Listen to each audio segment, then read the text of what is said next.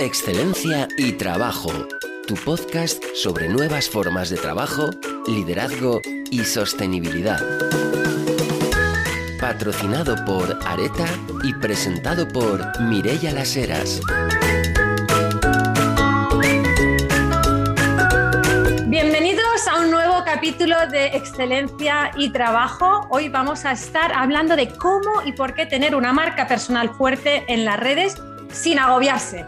Y para ello vamos a tener a dos grandes, eh, digamos, profesores, eh, influencers y, dos grandes personas, sobre todo, amigos, eh, que nos van a estar hablando sobre este gran tema. Uno de ellos es Oscar Feito. Oscar es un amigo que, que, conocí a través de las redes sociales y gracias a las redes sociales. O sea que quizás puede ser un mito el pensar que las redes sociales nos distancian o hacen más difíciles las relaciones eh, personales.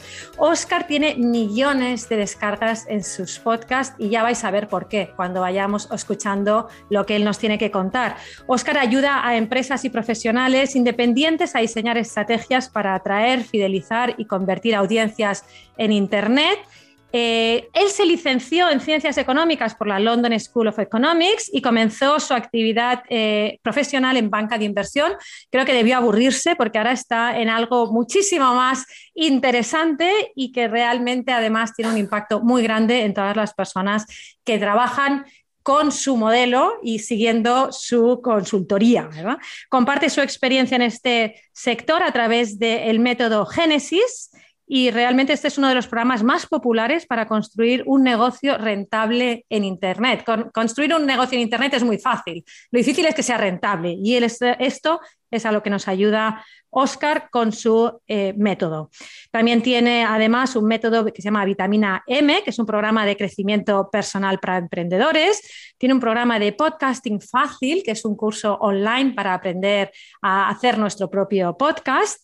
Y además él es el creador de la Academia Marketing Online, uno de los podcasts más escuchados en español sobre emprendimiento de negocios online.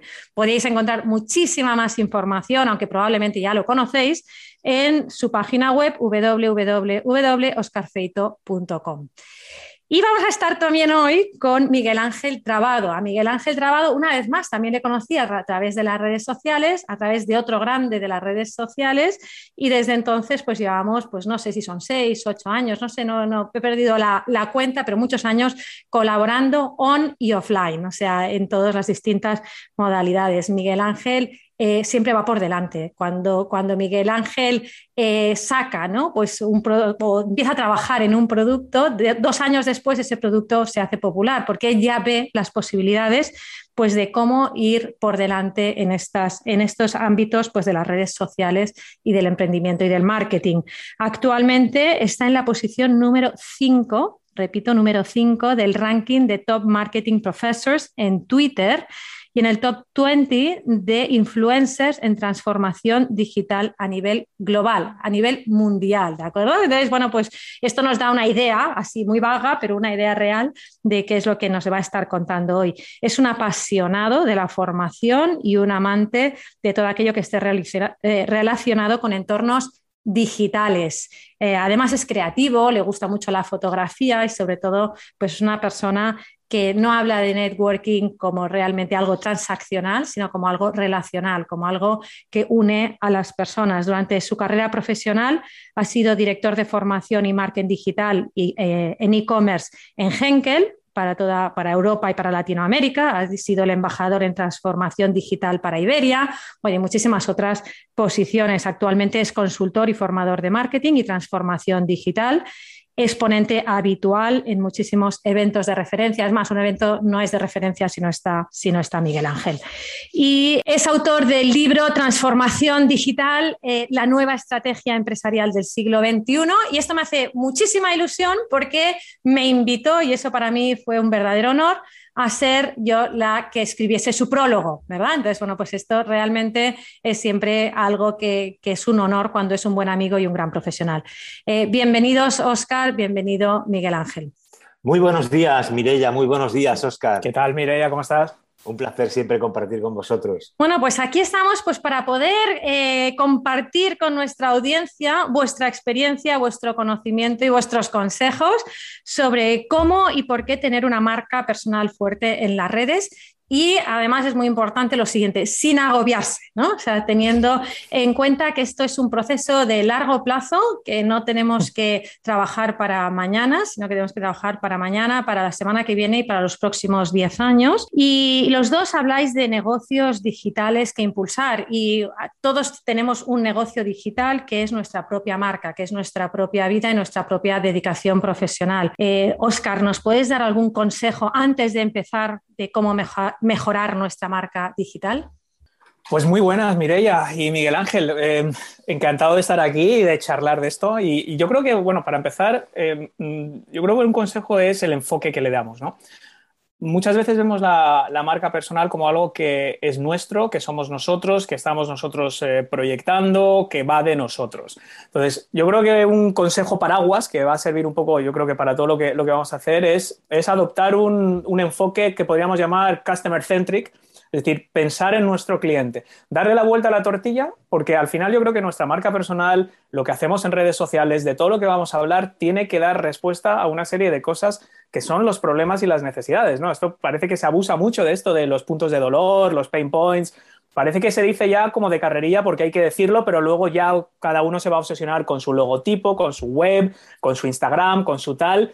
Eh, pero es que es verdaderamente importante, por lo tanto, mi consejo antes de empezar sería literalmente eh, ponerse en la situación de nuestro cliente barra público objetivo, aquel público que queremos eventualmente convertir en cliente, y literalmente obsesionarnos por entender su situación, sus aspiraciones, sus anhelos, y, por supuesto, todas las barreras, fricciones, impedimentos que le impiden llegar ahí. Esto es válido para cualquier sector, cualquier negocio, cualquier marca personal, cualquier red social. Por lo tanto, yo empezaría siempre por ahí, fijándonos en aquella persona en la que queremos impactar. Fantástico, Miguel Ángel. Danos algún ejemplo, algún ejemplo preliminar de cómo hacer esto y también de cómo conocer cuáles son esas necesidades que nos dice Oscar. Bueno, yo creo que al final eh, eh, estaría bien hacer un poco de historia, ¿no? Si eh, lo que hacemos es aplicar marketing esencialmente a una persona. Entonces, si miramos un poco la historia del marketing, lo que pasa es que, bueno, hasta los años 50 en las empresas, pues eh, no se hacía demasiado marketing porque había muy pocas y por lo tanto había muy poca competencia. Entonces, con el tiempo, a partir de los 60 sobre todo, pues nace el marketing. ¿Y qué hace el marketing? Pues diferenciar un poco a las organizaciones y a las empresas y a las marcas sobre todo, pues de otros competidores, porque cada vez hay más, ¿no? ¿Qué pasa? Pues se empieza a aplicar el branding más adelante, aparece el branding y hacer branding te diferencia pues como marca de otros competidores, ¿no? Esto da muy buen resultado y como consecuencia de, ello, pues bueno, empezamos a aplicar branding en las personas o aplicarlos a nosotros mismos de alguna manera en la medida en que cada vez hay más competencia. ¿Qué pasa? Cada vez las personas están más preparadas. Eh, hoy en día hay muchas personas que son licenciados, que tienen varios másters. ¿Cómo compites? ¿Cómo eres capaz de competir? Pues a través de aplicar el branding a tu propia persona, ¿no? Eso te hace pues, ser distinto, ¿no? ¿Y cómo hacemos esto? Pues igual que haríamos un plan de marketing. Hacemos un análisis, que es importante, es importante analizar con quién vas a competir, es decir, en el mercado al final, quién va a competir contigo como persona. Eh, luego hacemos un análisis también interno, miramos qué, eh, especialmente, qué fortalezas eh, tenemos, ¿no? que es importante, y también qué debilidades. Y, bueno, evidentemente a partir de aquí empezamos a desarrollar, identificar pues, nuestra ventaja competitiva y a desarrollar un plan estratégico que nos permita diferenciarnos del resto. ¿no? Esto es un poco esto al final, es aplicar el marketing a una persona para diferenciarnos, para ser distintos. Y con la llegada de todo lo digital, esto pues lo que hace es que tengamos la posibilidad de, eh, con una inversión mínima o incluso sin inversión, pues poder sobredimensionar tu propia marca. Y esto es maravilloso y esto ha dado como resultado pues muchas oportunidades a muchas personas que han tenido la visión de hacerlo antes que otros, ¿no? Eh, y eso es, yo creo, lo más importante. En Areta aportamos soluciones integrales de equipamiento de espacios a estudios de arquitectura, interioristas y diseñadores de interiores, para que puedan estar al día en diseño, innovación, tecnología y sostenibilidad para sus proyectos. En Areta hacemos fácil vuestro trabajo, siendo vuestro único interlocutor. Miguel Ángel y Óscar, como muchas veces un ejemplo realmente nos ayuda a comprender muy bien un concepto, nos acabas de hablar de ese, concepto que es diferenciarnos de otros y saber bueno, pues qué, cuál es la, fortaleza de nuestra marca. ¿Estaríais dispuestos a, compartir con nuestra audiencia cuáles son los valores y qué es lo que diferencia vuestras marcas de otras que, puedan estar en este momento en el mercado? Bueno, yo creo que aquí es, eh, hay dos cosas. Yo creo que lo que debemos hacer, sobre todo yo trabajo con muchos emprendedores y muchos profesionales independientes, autónomos, lo que llamamos el autónomo 2.0, que realmente es una extensión. Antiguamente teníamos el cerrajero de toda la vida, ¿verdad? El cerrajero, el pintor, el tapicero, el fontanero, los hay pequeños, los hay grandes, los hay que compran dos o tres furgonetas y acaban montando un imperio, los hay que siguen, pues bueno, yendo de puerta en puerta y a lo mejor repartiendo una tarjeta de visita. Entonces yo creo que todos tienen una propuesta de valor. Y a partir de ese momento, esa propuesta de valor puede ser similar en muchos casos. Entonces, lo que hacemos, como bien decía Miguel Ángel, es desarrollar una marca que básicamente es diferenciar muchas veces la forma en la que entregamos ese valor. Es decir, coaches hay muchos, psicólogos hay muchos, consultores de marketing online hay muchos y todos aportamos un valor similar. La forma es el cómo. Para mí realmente la marca personal va ahí. Entonces, en mi caso concreto, ¿yo qué hago?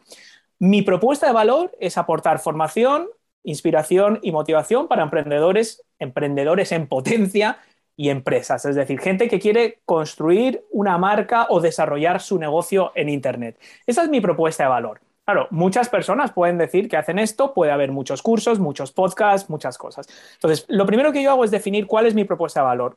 ¿Por qué a alguien le va a interesar lo que yo puedo hacer? Bueno, pues ahí ya tengo definido una serie de perfiles, unos targets, que pueden estar interesados en aquellos conocimientos o metodologías o herramientas que yo les puedo aportar.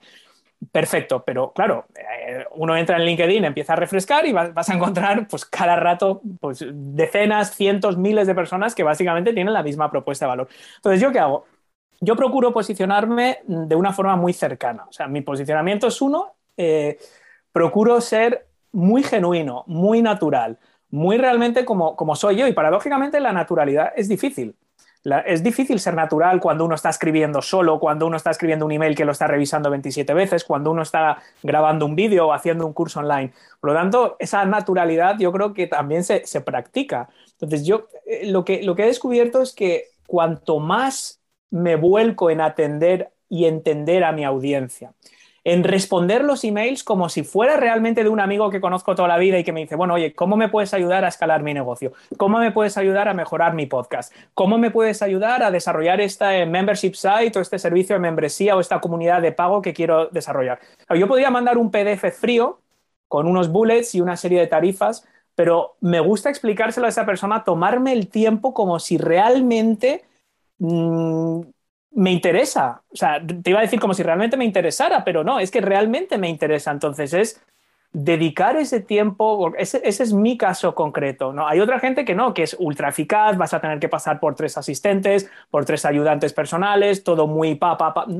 Y, es otro estilo, ¿no? El mío es realmente muy cercano. Eh, es, un poco lo que yo intento eh, transmitir ¿no? en cuanto a marca. Muy bien, además puedo decir y dar fe de que es así, de que cada vez que, te, que, uno contacta con Oscar, realmente la, la respuesta es muy cercana y, que ayuda mucho realmente a conocer ¿no? pues cuáles son tus fortalezas y qué es lo que tú puedes aportar a aquello, con lo cual realmente puedo dar fe totalmente de estos valores que intentas transmitir que realmente llegan, llegan al público. Miguel Ángel, ¿estarías dispuesto a compartir con nosotros cuál es la propuesta de tu marca? Claro, eh, al final a mí me gusta mucho eh, que saques el tema de valores, porque yo creo que es fundamental. Creo que cuando hacemos ese análisis, eh, un ejercicio muy interesante es hacer una lista de valores y, cuando los listas de verdad te das cuenta de que hay muchísimos. pero mínimo yo creo que hay que escoger 100, pero puedes escoger 100, 200 valores, eh, honestidad, justicia, eh, todos los valores que conocemos. ¿no? Te haces una lista, hay listas en Internet, te la puedes descargar y luego pues seleccionas 30. Es decir, seleccionas 30 valores que para ti son fundamentales. De esos 30 valores, una vez que los tienes, haces una segunda selección y escoges 10. Es difícil, cada vez se hace más difícil. Pero al final escoges los 10 valores principales que tú tienes. Y una vez que tienes estos, vuelves a hacer una selección y te quedas con los cinco principales. Esos valores son los que van a marcar tu trayectoria eh, profesional y como marca personal también. Porque al final, si no, digamos, si vamos en contra de algunos de los valores que tenemos en esencia, puede que nos vaya bien o puede que no, pero sobre todo lo que va a pasar es que no vamos a ser felices. Entonces esto te va a permitir, además de mm. trabajar muy bien tu marca personal, ser feliz. Es decir, si la honestidad para ti es fundamental, pues tú tienes que tener una marca personal honesta. Y este va a ser uno de los valores que va a marcar un poco la esencia de lo que tú haces. O si alguien te hace una propuesta que no es honesta y honestidad es uno de tus valores, que es uno de los que yo tengo, por ejemplo, pues tú no la vas a aceptar, sabes, porque sabes que va a ir en contra de tu felicidad. Entonces, bueno, quizás te vaya muy bien económicamente, pero sabes que no vas a ser feliz, ¿no? Entonces es muy importante el tema de valores y hacer ese, ese estudio previo, sobre todo para ser consecuente, ¿no? Y eso yo creo que te va a dar también autenticidad. El problema es que hay eh, muchas personas que han escogido una imagen ficticia, una marca personal construida en la ficción, que no se corresponde con la realidad. ¿Qué pasa? Que todos desvirtualizamos, ahora lo llamamos desvirtualizar, que además a mí es una palabra que me encanta, ¿no? porque a todos nos gusta, porque nos conocemos online, pero todos queremos, porque somos muy sociales, conocernos en persona. Cuando desvirtualizas y conoces a esa persona, te llevas una gran decepción si no se corresponde con la realidad. Por tanto, una recomendación fundamental es ser, que es lo que decía Oscar, ¿no? Ser auténtico. Oscar triunfa porque es auténtico y eso es, yo creo que es esencial. Yo creo que también, sobre todo, hombre, es difícil generalizar porque seguro que esto lo, lo, van a escuchar personas desde, pues, con organizaciones con cientos y miles de empleados hasta mm, estos emprendedores independientes, ¿no? Coaches, terapeutas, eh, gente que tenga un pequeño estudio de yoga o una pequeña academia de tal. Pero lo que hay que entender, porque mucha gente dice, bueno, Oscar, pero ¿esto para qué sirve? O sea, esto al final, lo de la lista y los valores, y lo que hay que entender, y esto se ha visto especialmente a raíz de la pandemia, o sea, es una cosa que ya se estaba viendo, pero ahora es que es, de cajón, es obvio, las personas no solo queremos comprar un producto o contratar un servicio. Sí, eso es el valor y eso se da por descontado. Por ejemplo, Mireia, cuando tú buscas una consultoría de podcasting o tú buscas una formación en algo en concreto, lo primero que vas a buscar es decir, oye, esta persona, esta entidad, este negocio eh, ¿me puede aportar este valor, sí o no? O sea, eso va por descontado. Pero es que una vez hecho eso, es como decir, yo busco un cerrajero, yo busco un taller, que de hecho acabo de venir de uno. Entonces, talleres hay muchos, peluquerías hay muchas, restaurantes hay muchos, consultores hay muchos. Todos partimos de la base de que por descontado saben de lo que están hablando y me van a poder resolver mi problema o necesidad. Pero la gente quiere ir más allá. La gente quiere conectar, quiere participar, quiere llevarse bien, pasar un buen rato con esa persona con la que van a hacer una consultoría, van a hacer un curso, van a hacer una formación. Por eso los valores son tan importantes, porque cuando tú transmites unos valores, y para transmitirlos, como bien decía Miguel Ángel, primero los tienes que definir y los tienes que interiorizar. Cuando tú transmites eso, eh, vas a atraer a polos similares. Y es increíble, yo os lo digo, yo llevo muchísimo, yo llevo 20 años trabajando en negocios online. Ahora no sé si en 2014 creo que empecé mi marca personal de forma consciente, o sea, son ya muchos años. Y la gente que yo atraigo en un 99% son personas con las que en tres minutos tenemos una sintonía. Miguel Ángel, Mireia. O sea, es gente que será, no es casualidad, es porque esa comunicación luego te vuelve. Y tengo la inmensa fortuna de que la gente que escucha mi podcast, la gente que hace mis cursos, la gente que contrata mis en definitiva, mis clientes, que es de lo que yo vivo, porque yo me dedico a esto a tiempo completo, digamos, no es un hobby, tengo la inmensa suerte que es gente que comulga con esos mismos valores en su inmensa mayoría. Porque si no, como bien decía Miguel Ángel, yo no trabajo con, con gente que quiere o ganar un dinero rápido, o, un negocio que yo lo veo extraño o que yo no me parece ético. yo no trabajo con esa gente, por lo tanto, también esto tiene, un, tiene el, otro lado de la, de la moneda, es decir, va a haber gente que aun tú pudiéndoles resolver eh, su problema o su necesidad, no van a comulgar contigo. Hay gente que no escucha mi podcast. ¿Por qué? Porque me enrollo mucho, porque de repente te cuento una anécdota de mi infancia y la gente dice, pero qué coñazo de tío, a ver si nos cuenta cómo escribir titulares magnéticos, que es como se titula el programa. Copywriting storytelling y no llega el tío, está hablando de sus vacaciones, de si se ha tomado cervezas y doritos estas vacaciones, si se ha puesto como un tonel en la playa. Y hay gente que dice, mira, es que no lo puedo escuchar.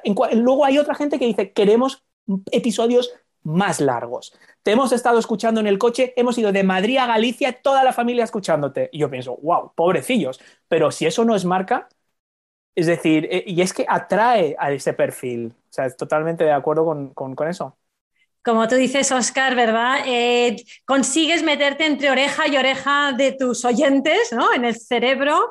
Y realmente si van de Madrid a Galicia toda la familia, pues ya desde la abuela hasta, hasta el niño, ¿verdad? Que acaban, acaban teniendo en la cabeza.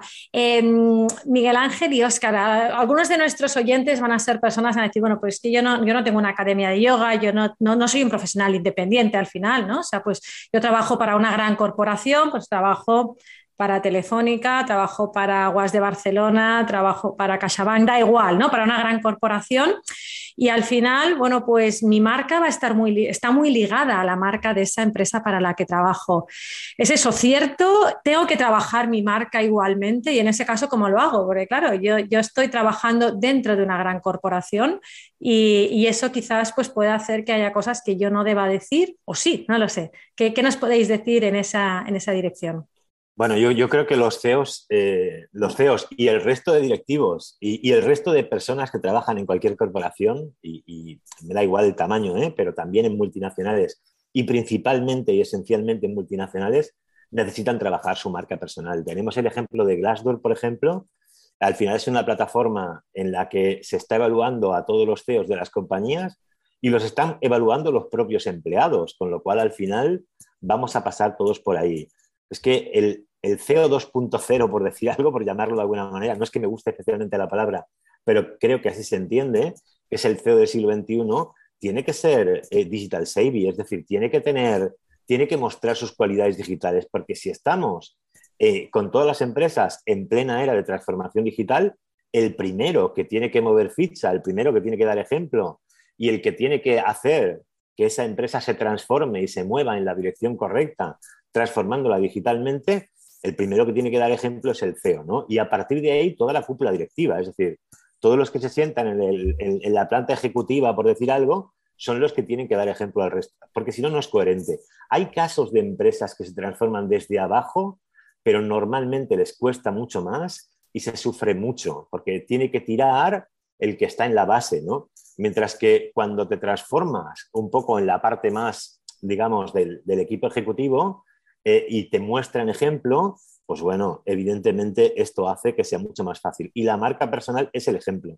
Hay muchísimas personas jóvenes con muchísimo talento que quieren trabajar con el, no sé, con el CEO, con Elon Musk, con el CEO de una gran compañía, de una gran corporación, porque les inspira. Entonces, inspirar a personas para que quieran trabajar contigo y poder seleccionar el talento adecuado porque son ellos los que quieren trabajar contigo es fundamental. Es una manera de ayudar al employer branding y de hacer también employee branding, es decir, también trabajar de manera interna. Con lo cual yo creo que esto es eh, totalmente coherente con, también con una organización multinacional o con una pyme. Yo creo que aparte hay, una cosa que a mí me, me produce especial, me chirría, el concepto de como que el mundo se divide en B2C y B2B. Y si tú eres B2B, es como que, bueno, vale, perfecto. No, mi negocio es B2B, yo no necesito nada de esto. Entonces, vamos a ver, cuando la gente llega a tus oficinas, que hablan con un robot, o, o es B2B. No, yo es que como soy B2B, yo no voy a hacer esto porque mi negocio es B2B. Bueno, y que tu departamento de compras, tu departamento de proveedores, tu departamento de logística, al final, los negocios son relaciones entre personas. Da igual que tu empresa sea proveedor de otras empresas o que venda directamente al consumidor. Primer, primer, primer error garrafal que cometen muchas empresas. Decir, no, esto del email marketing, storytelling, esto está muy bien para Nestlé y para Starbucks, que son los ejemplos de siempre, eh, pero yo como vendo tubos metálicos o no sé qué de acero para la autopista o cables submarinos, pues no, yo esto no va conmigo. Error garrafal. Porque todos los negocios son relaciones entre personas y las que toman las decisiones de compra son personas. Eso para empezar. Eh, luego hay otra cosa también bastante, bastante importante con respecto a, cómo realmente em, tenemos que enfocar el futuro del trabajo. Y yo aquí, Mireya, me da un poco de grima hablar con una experta como tú en estos temas, pero voy a, voy a sacar la patita. A ver, eh, nosotros, eh, realmente cuando alguien trabaja por cuenta ajena, está emprendiendo en realidad. Está emprendiendo porque ha tenido que, primero, como ha dicho antes muy acertadamente Miguel Ángel, identificar sus fortalezas, sus puntos fuertes, sus ventajas competitivas, también sus debilidades, crear una marca, enviar un currículum, ir a una entrevista, postular por un puesto y lo que está es intercambiando su tiempo por un sueldo. No hay nada que ate a esa persona, a esa organización de por vida. La persona es libre de buscar su sustento, un trabajo mejor, que le llene más, que le aporte más valor, donde pueda aportar más. Por lo tanto, mm, yo no digo que eventualmente vaya a haber que uno alquile un, CEO o alquile un CFO, como, como puede alquilar un diseñador freelance, entre comillas, ¿no? Lo que sí que creo que hay una tendencia es a que la gente empiece a adueñarse de su carrera profesional. Es decir, yo ahora estoy en esta compañía, pero si yo mañana me voy a otra, sigo siendo yo. Entonces yo he tenido que construir mi marca. Mi marca no está inexorablemente atada a la organización para la que trabajo ahora mismo. Es decir, yo tengo que construir mi marca como algo independiente porque aunque yo trabaje con esta empresa, quizás el día de mañana puedo hacer consultoría de forma independiente gracias a esa marca, puedo escribir un libro, puedo ser keynote speaker, puedo colaborar con otra empresa, me pueden contratar otras empresas como advisor, como asesor, gracias a esa marca que he construido que es independiente al trabajo, ¿no?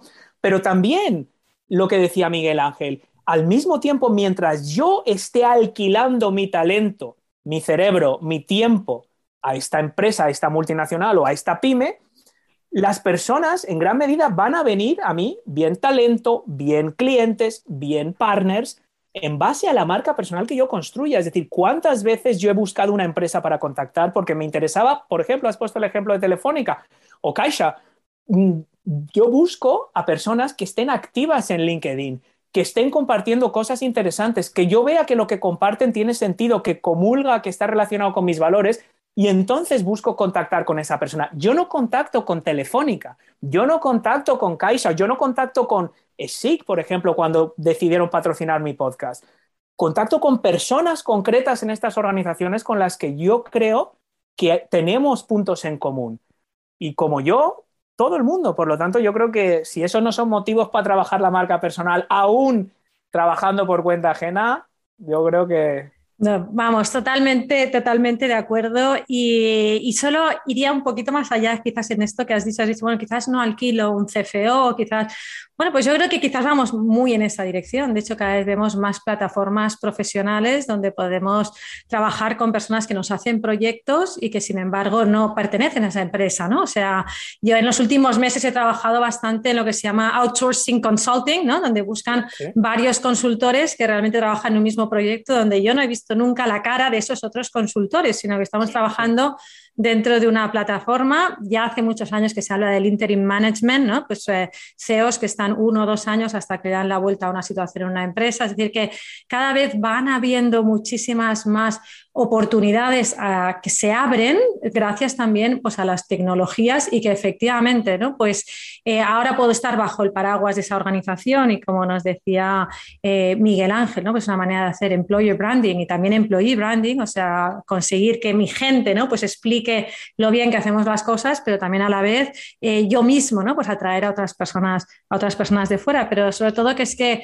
yo digo que con las organizaciones hemos de tener muy, hemos de ser muy conscientes que no es una relación de por vida, que a veces pues eh, lo podrá llegar a ser, pero no necesariamente, y que nos ponemos en muy mala situación cuando no nos preparamos para que haya un momento en el que digamos, bueno, pues ahora esto es como el día que no llevas paraguas y dices, no puedo salir, ¿no? Porque, porque no llevo paraguas, no te me tengo que quedar, no, mejor lleves paraguas y si quieres te quedas, pero si quieres te vas, ¿no? O sea, que, que acabes siendo tú el que decide y no que sea pues eh, la tormenta que está cayendo, que te estás poniendo en muy mala, en muy mala situación. Yo, yo eh, solo, sobre todo para únicamente certificar que estoy muy de acuerdo con, con, con, lo que decís, ¿no? Porque al final yo me siento una persona que me alquilan, entre comillas, ¿no?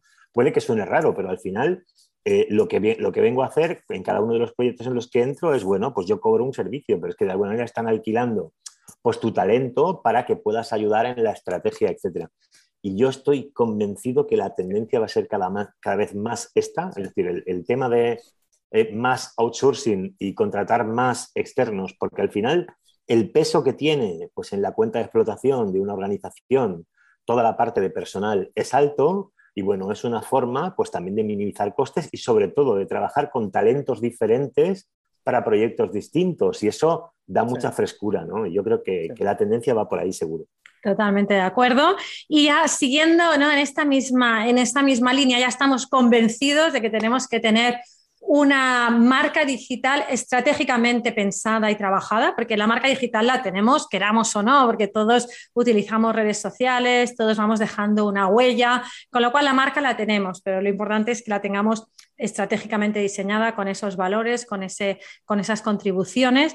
Pero bueno, ahora una vez uno ya ha pensado cuáles son sus valores y cuál es lo que realmente, cómo quiere diferenciarse de los demás, yo me encuentro que, que hay muchísimas plataformas, ¿no? Pues existe, existe el podcasting, Instagram, Facebook, que todavía existe, ¿no? No sé si, durante mucho tiempo no, pero bueno, yo digo que siempre que se le ha vaticinado la muerte más veces que a Fidel Castro, ¿no? Y, ahí sigue Facebook, ¿no?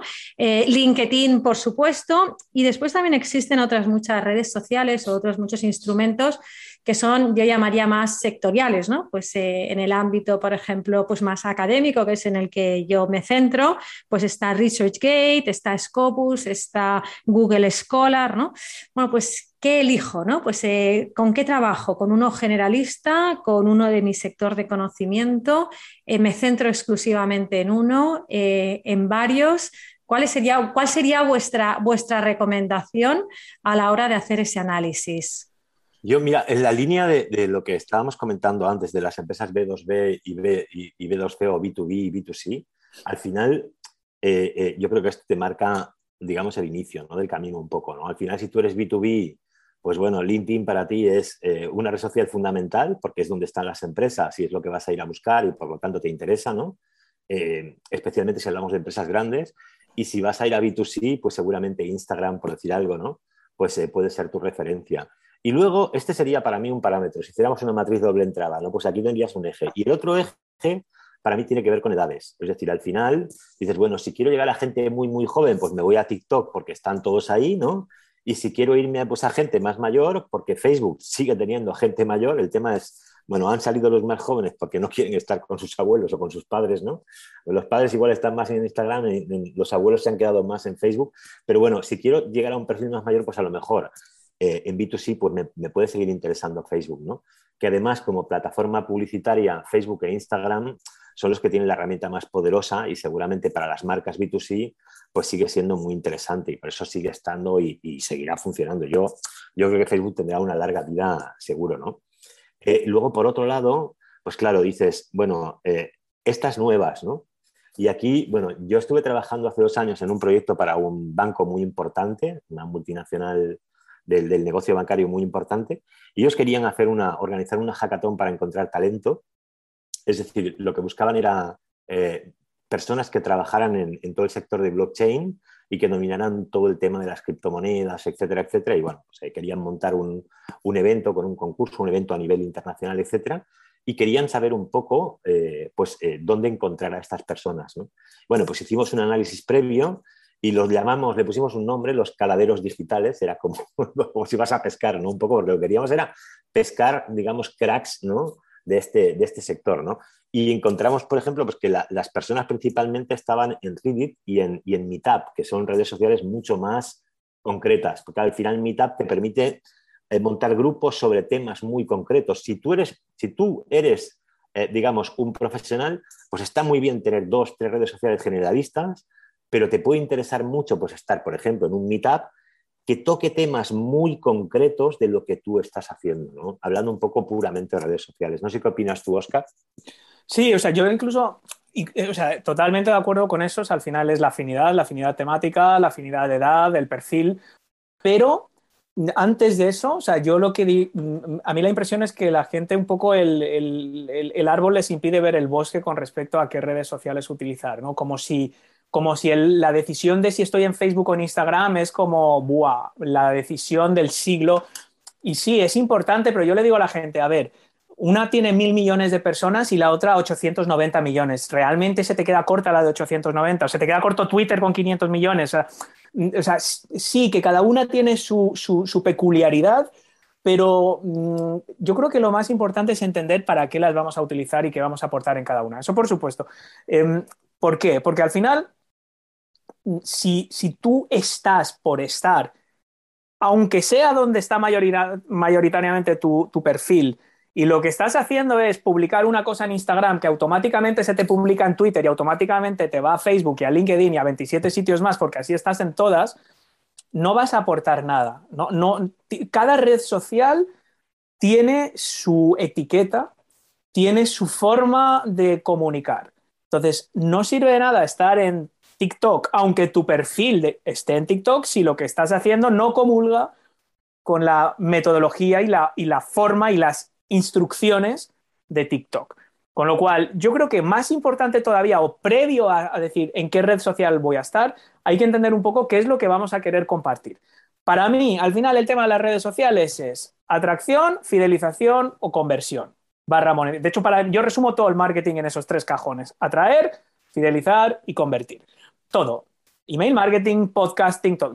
Podcasting. El podcasting es un buen canal. Bueno, hay organizaciones que están utilizando el podcasting como herramienta de recursos humanos, como un canal interno para evitar esto del meeting fatigue, esta comunicación eh, eh, asíncrona que se está generando continuamente, no como un canal de marketing. Entonces, el podcasting puede ser bueno, puede ser malo, depende del uso que le vayas a dar realmente.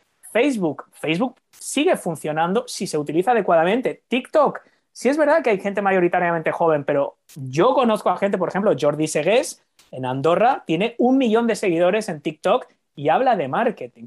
Eh, está hablando de marketing, de estrategia para gente de un perfil adulto. O sea, ya hay millones de personas en TikTok. Entonces, todo el mundo está en TikTok, todo el mundo está en LinkedIn, todo el mundo está en Instagram. Por lo tanto, partiendo de esa base es, uno, ¿qué voy a hacer en cada una de estas redes? ¿Cómo voy a aprovechar lo que me están dando? Porque estar en Instagram para compartir lo mismo que estás haciendo en LinkedIn, no te va a funcionar. Por tanto, es mejor estar solo en una y hacerlo muy bien. Por ejemplo, alguien que conocemos, Miguel Ángel Inge Saez, en LinkedIn. Un post cada día. Cada día hace un post.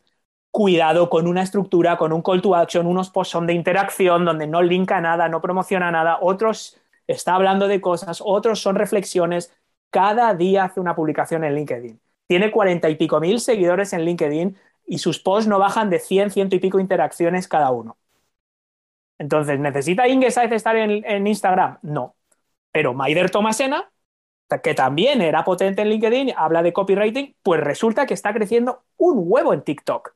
Porque está haciendo vídeos con consejos estratégicos de copywriting muy interesantes, muy al grano. O sea, ha dado con la tecla, no tanto el canal, todos estos canales tienen millones de personas. Aunque tu público objetivo es cierto que quizás no está mayoritariamente en TikTok o que están más en LinkedIn, si tú lo haces bien en TikTok, vas a atraer a suficiente gente ya hoy en día en cualquier plataforma. Entonces está bien que, hombre, hay recursos limitados y a priori, si yo soy un negocio, totalmente de acuerdo con Miguel Ángel, voy a priorizar LinkedIn antes que ponerme a hacer cosas en TikTok. Ahora bien, el la prioridad realmente es qué voy a hacer en cada red y qué red se, adapta, se, acopla a lo que yo estoy haciendo. Por ejemplo, si yo lo que quiero es comunicar algo que es muy visual, que la gente tiene que ver cómo funciona, verlo en acción, hay redes visuales como TikTok o como Instagram que son mucho más adecuadas que un podcast. Claro, a mí me dice alguien, oye, yo soy diseñador gráfico, me meto en un podcast o hago YouTube. Hombre, a lo mejor YouTube vas a poder mostrar cómo tú diseñas, cómo tú haces una creatividad, cómo tú haces un logo, cómo tú haces un proceso de branding. Es más fácil verlo, por lo tanto, un canal visual es adecuado. Pero si tú lo que quieres es crear una comunidad de otros diseñadores y erigirte como el líder entre otros diseñadores, pues un podcast puede ser interesante porque vas a reunir a otros profesionales del sector y por de facto tú vas a estar por encima de ellos como el creador de ese podcast. Con lo cual, no es fácil, yo creo que esto es una cosa que hay que analizar, como hizo Miguel Ángel en el caso este del hackathon, que es un ejemplo perfecto de cómo adaptar, y seguro que no hicisteis lo mismo en esas plataformas como en LinkedIn o en Twitter. O sea, el tipo de mensaje, la forma Reddit es un caso crucial que como hagas lo que haces en todos sitios, te banean en cero coma, o sea, es que no apareces por ahí nunca más, con lo cual... No, por eso es interesante conocerlas. Sí, sí. me, gusta el ejemplo que has puesto, porque yo creo que al final es, como profundizar un poco más y yo creo que eso a la gente que nos está escuchando le va a venir muy bien, porque el ejemplo que me pones de Inge es muy bueno y eh, la idea es un poco, al final, LinkedIn es, eh, esencialmente B2B, pero puedes hacer B2C, que es lo que hace Inge. Para poner un ejemplo y que se entienda, tenemos Alex López y tenemos Inge Saez. Mm. Inge lo que hace principalmente es utiliza LinkedIn como plataforma para vender cursos a personas, es decir, ella hace B2C, es decir, va a personas directamente y vende cursos a personas individuales. Y Alex eh, lo que hace es eh, vender cursos a empresas, es decir, es, justamente son estrategias totalmente di- distintas utilizando una misma plataforma. Y a ambos pues les funciona muy bien, cada uno evidentemente con su estilo, etcétera. Alex trabaja con empresas, Inge trabaja con personas. O sea, como digo, ¿no? Son conceptos muy diferentes en una misma plataforma. Así que lo que comentas es totalmente aplicable. Estoy muy de acuerdo con pero mi pregu- me gustaría saber cuántas veces habrán ido a, a Inge a través de LinkedIn a raíz de lo que comparte efectivamente más dirigido a personas para cursos, etcétera, y le hayan dicho, oye, ven y haz esto, pero para nuestra empresa. Porque yo soy más perfil B2C y sí que trabajo con empresas, pero suelen ser pymes, suelen ser empresas más pequeñas. Pero ha habido veces donde me dicen, oye, Oscar, el hecho de haber escuchado tu podcast durante los últimos 50 o 60 episodios, literalmente nos ha hecho ver que eres la persona adecuada para venir y formar a nuestra empresa o desarrollar este podcast para nuestra empresa o ayudarnos a posicionar. Porque volviendo a lo que decíamos antes, sí, Inge es B2C, pero la persona que toma esa decisión en la empresa de contratar un consultor o una formación de LinkedIn, al final es una persona la que lo va a decidir. Con lo cual, son dos enfoques, pero estoy seguro que al final Alex atrae a personas y LinkedIn atrayendo a personas trae a empresas. Sí, siempre te va a pasar, ¿no? Es normal. ¿eh? Lo que pasa que yo creo que principalmente eh, creo que Inge atrae personas Sí. y empresas pequeñas Sí. Y Alex atrae sobre todo empresas muy grandes, ¿no? Que es un poco la diferencia, ¿no? Son estrategias, como digo, distintas, claramente, claramente lo que se desprende de todo lo que estamos aquí comentando es, yo pienso que por una parte hay que tener una estrategia y por otra parte hay que dar un espacio al aprendizaje, ¿no? Al aprendizaje y efectivamente quizás, Oscar, lo que tú estabas comentando a veces es realmente, pues si algo es B2C, pero tú allí haces B2B, pues a lo mejor tienes la suerte de coger, ¿no? A ese, a ese final de la cola de gente que sigue yendo allí y que a lo mejor tú vas a ser capaz de capturar un gran mercado allí porque justamente porque no- habitualmente no se está utilizando para aquello, aunque fuese su, su objetivo principal y también que hay un aprendizaje, ¿no? Yo he hablado con los dos, pues eh, especialmente contigo, Oscar, pues sobre podcasting, con Miguel Ángel, pues hemos hablado más pues de, de Twitter, de, de LinkedIn durante años, ¿no? Pues mientras yo también traba- trabajo mi propia marca personal y al final lo que ves es que realmente los que sabéis eh, lo habéis hecho pues porque habéis probado, habéis medido, habéis tomado decisiones y a veces pues también os habréis equivocado y con eso pues habréis extraído muchísimo conocimiento que nos vais trasladando a los demás, ¿no? Y además es interesante en ese, en ese sentido, Miguel Ángel ahora traía a colación eh, Alex López, que es esta persona pues que, que, que a través de, de, la que conocí a Miguel Ángel ya hace muchos años y que realmente, bueno, pues él está en el top 10 de influencers mundial en LinkedIn y cada año recibe su placa, ¿no? Pues eh, para que lo pueda demostrar, ¿no? Pues de, de una empresa independiente de, de, Estados Unidos. Y curiosamente el caso de Alex me parece que es paradigmático porque él lo que empezó es a hacer eh, ventas para eh, un negocio que él había comenzado con su mujer, que era un negocio sobre consultoría de, de, tejidos textiles. Y través de vender pues, esa consultoría textil, muchísimas personas le empezaron a pedir a él que les diese cursos de cómo lo estás haciendo. ¿no? Entonces, bueno, realmente han podido diversificar y además de dar esa consultoría textil, también dan consultoría en comunicación a través de redes sociales. Entonces, bueno, pues te das cuenta que tú mismo eh, aprendes, que tú mismo desarrollas conocimiento y que eso te ayuda pues, a, a, a, no perder pasos, porque yo que digo, bueno, es que si ahora no te subes a esta ola, pues quizás la siguiente va a ser más difícil que la cojas, ¿no? Siempre supongo que hay alguna posibilidad, pero cada vez se hace más difícil porque el conocimiento, pues aunque las redes vayan cambiando, ¿no? Pues en cómo el botón que tienes que tomar, pero al final pues aprendes, ¿no? Pues a, pensar en estos términos, ¿no? En términos de las necesidades de mi cliente, en términos de qué es lo que yo estoy aportando, en términos de cuáles son los valores que estoy mostrando, etcétera, etcétera, lo cual todo es muy importante, ¿no?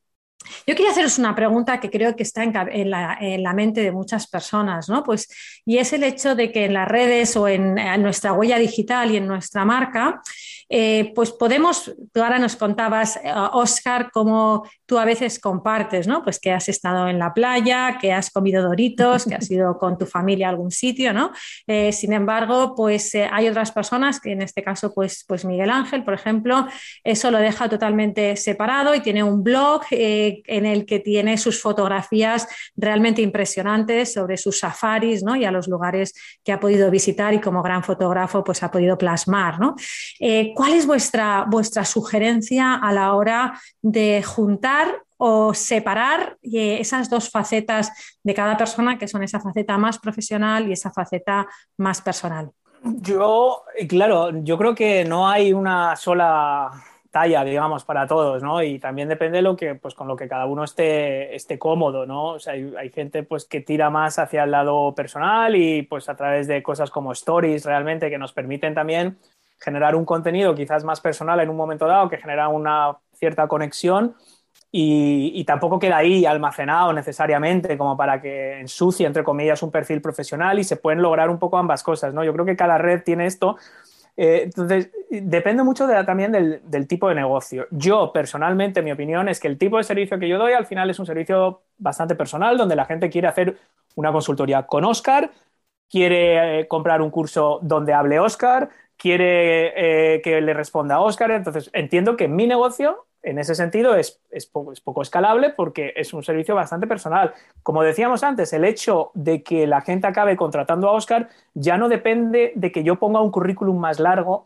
con más habilidades, con más cosas. O sea, eso ya está un poco demostrado, digamos. O sea, no te tengo que demostrar más después de haber publicado 378 episodios de un podcast que sé hacer un podcast. O sea, yo creo que eso ya está claro. O sea, esa parte ya está clara. No necesito... Ah, sobre todo porque tiene millones de escuchas, ¿no? 378 no, lo podría hacer cualquiera. Sí, al final, es, que ni, es que yo te digo que ni haciéndolo mal, es, eh, aún haciéndolo mal, es difícil hacer 378 de cualquier cosa. Pero digamos que yo ya no necesito el, el, retorno marginal de cada extra chapita, medallita que yo me ponga o de hitos o logros que yo haya tenido, a ti no te va a convencer más. Un testimonio adicional de un cliente a ti no te va a convencer más, no te va a acercar más a mí, no te va a ayudar a, esa, esa, duda que tú puedas tener en la cabeza, esa fricción, esas reticencias de comprar un curso, de hacer una consultoría. A ti eso no te va ya a, ayudar a dilucidar si, si yo soy la persona adecuada para ti o no. Por lo tanto, tiene que haber otra cosa. Entonces, yo conscientemente sí que me permito alguna licencia en mis emails, alguna pequeña historia, en mis podcasts, alguna pequeña mención de que yo soy una persona que me he de vacaciones, que no siempre estoy bien, que no siempre estoy motivado, que no siempre me apetece grabar un podcast, que yo también he pasado por eso que tú estás pasando, que yo también estoy liado, que yo también me equivoco. Entonces, contar esto de forma personal, de forma, tampoco contarle tu vida a la gente sin sentido, o sea, es decir, con propósito, yo creo que, es difícil poner la línea, ¿no? Entonces, yo no estoy todas las vacaciones compartiendo fotos de lo que como, lo que ceno, dónde estoy, que hago un kitesurf, hago tal, me monto a caballo, pero si en un momento dado surge algo que le da esa humanidad o ese punto personal, no me corto y lo, y lo hago. Entonces, cada uno yo creo que tiene que encontrar el equilibrio.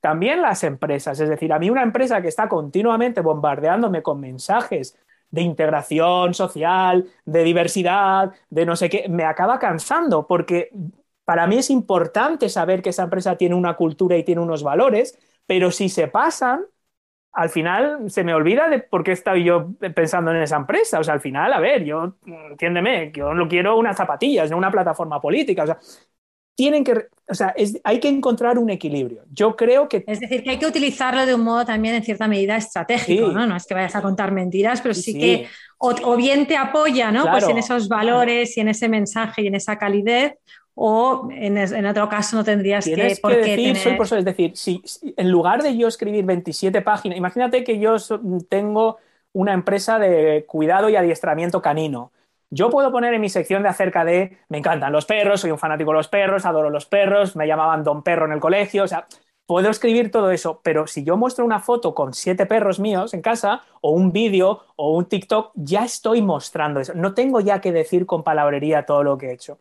Eh, si yo salgo recogiendo un premio o me hacen una foto un día que estoy hablando en la radio, eso ilustra cosas que al final se comunica de forma mucho más eficaz mostrando tú tal como eres. Si tú dices, soy una persona que me gusta mucho viajar y la meditación y el no sé qué, yo me lo puedo creer o no creer. Entonces, cuando tú me muestras esas cosas, cuando tú dices que haces, esto lo hace Jenny Ramos, que es una chica que hace automoción, es como campeona de España de una cosa que se llama batón twirling, que son lo de los palitos de las animadoras de, estas, pero que es brutal el, el mundo que hay en torno a eso. Pues ella de vez en cuando se pone un vídeo haciendo eso, conecta de nuevo, Oscar, eh, estoy muy de acuerdo contigo. Yo creo que al final eh, que te vean, que vean un poco parte de tu personalidad te hace más cercano, ¿no? Y al final a la gente le encanta conocer. Especialmente yo creo que en temas como, como puede ser pues eh, un podcast o como puede ser un YouTube, por decir algo, ¿no? Es decir, al final una plataforma que sea audiovisual o una plataforma que sea audio, ¿no? Pues bueno, al final para las personas es como un poco el, el locutor de radio o el, presentador de televisión, ¿no? Y mm. a las personas les gusta conocer más acerca de las personas que de alguna manera también les están, les están influenciando. Entonces, compartir, yo creo que en ese tipo de canales puede estar bien. Yo, en mi caso, con el tema de la fotografía, me he permitido algún lujito con Instagram, no se me ocurriría ponerlas en LinkedIn porque creo que no toca, por eso es importante también el tipo de plataforma, pero en Instagram pues sí que he colgado alguna, porque bueno, de vez en cuando pues también te hace ilusión, pero tampoco me pasa como a ti, Oscar, no soy de los que me gusta poner estoy comiendo esto y estoy haciendo lo otro. Yo creo que si vas, de nuevo, ¿eh? si vas muy al B2C y quieres vender eh, digamos, cursos a personas, a, cliente final, por decir algo, ¿eh? al, al, mundo en general, pues sí te puede venir bien hacer ese tipo de, elementos. Yo en general trabajo más para empresas y bueno, pues no me hace tanta falta, ¿no? Pero es un tema, como decía Mirella, muy estratégico. Yo estoy muy de acuerdo mm. en eso. Es un tema que, ayuda también. Fíjate, hace poco estaba hablando con una persona en el podcast que es un oficial de Marina en activo, es profesor de temas de inteligencia, ciberespionaje, ha estado en Afganistán, ha estado en Bosnia, ha estado en Kosovo, ha estado en sitios que me dijo, no te los puedo decir porque tendría que matarte, o sea que ahí lo dejas, es, es, real. Entonces estuvimos hablando de esto que se llama ingeniería social, me pareció interesante decir cómo un oficial de inteligencia podemos adaptar esto que se utiliza en el campo de batalla y en el mapa geopolítico internacional al mundo de los negocios. Y de hecho hay un instituto que se llama el LISA Institute que se ocupa de este tipo de estudios estratégicos, lo lleva un chico que se llama Daniel Villegas y tal.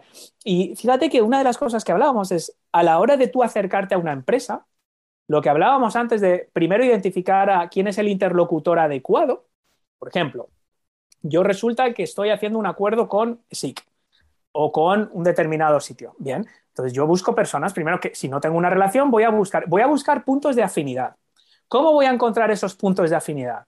Pues precisamente gracias a lo que la gente está compartiendo. Entonces yo, con un poquito de trabajo, y no hablo de espionaje ni cosas raras, ni de ciberstalking, ni nada, o sea, yo veo que esta persona casualmente vive muy cerca de donde vivo yo y lleva a los niños al mismo colegio que yo llevo a mis niños. O veo que esta persona veranea en el mismo sitio que yo. O que esta persona también es un fanático de Disney como soy yo, que de hecho tengo un blog de Disney, una comunidad con 70.000 personas fanáticos de Disney. O sea, son pequeñas pinceladas que uno va dejando. Son como miguitas. Cuando a mí alguien me escribe y lo primero que me dice es que también es un fanático de Walt Disney como yo, de repente se establece de forma subconsciente una conexión. Y aquí es un poco como que yo creo que estamos de forma subliminal, Miguel Ángel y yo estamos uno tirando por el B2B y otro por el B2C, y yo creo que al final vamos a llegar al mismo sitio. Y, una de esas cosas es eso, cuando nosotros vamos dejando amiguitas, hacemos, estamos de forma inconsciente atrayendo a gente que nos entre por esa vía. Y de la misma forma nosotros podemos entrar a otras personas gracias a los nuggets que van compartiendo de si le gusta la fotografía, si le gusta el kitesurf, si lleva a sus hijos a tal colegio o a tal otro, si juega al fútbol, si sus sobrinos juegan al fútbol, si sus... Encontramos esos puntos, aunque yo vaya a hablar con una multinacional para venderles gas natural, o sea, no sé, lo más B2B que se me ocurra, esas son las conexiones que te van a meter en la puerta y puede ser la diferencia. Oscar, yo estoy de acuerdo contigo. ¿eh? De hecho, eh, es algunas cosas cuando yo hago, yo no, no, no, hago tantos cursos de social selling, pero hago algunos eh, para empresas y también para alguna escuela de negocio. Y, y, una de las cosas que explicamos es, bueno, identificar a la persona adecuada, cuál es tu interlocutor y a través de las redes sociales conocer un poco más sobre esa persona, porque es que cuando tú hoy en día llegas a la oficina eh, de una multinacional, la mayoría de interlocutores ya no tienen despacho, con lo cual te ponen una oficina fría y no tienes ningún dato sobre la persona, mientras que si investigas un poquitín, a nada que tengas un poco de habilidad con las redes sociales, bueno, puedes saber un poquito más de la persona.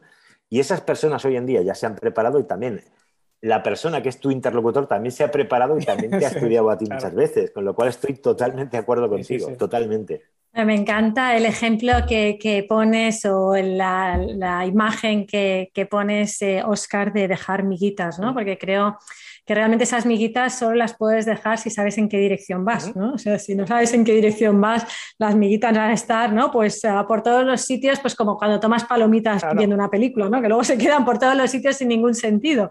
Bueno, pues esas miguitas realmente requieren todo ese trabajo previo y que efectivamente, bueno, pues eh, yo comparta, ¿no? Pues qué estoy comiendo, si eso realmente es algo que está relacionado, si eso ya a lo mejor, ¿no? Pues una nutricionista, pues va a tener sentido. Que quizás por ejemplo, una cosa que hago yo mucho, Mireia, yo hablo mucho de los años 80. ¿vale? Yo soy un niño de los años 80, entonces soy un fanático de Karate Kid, soy un fanático de los Goonies.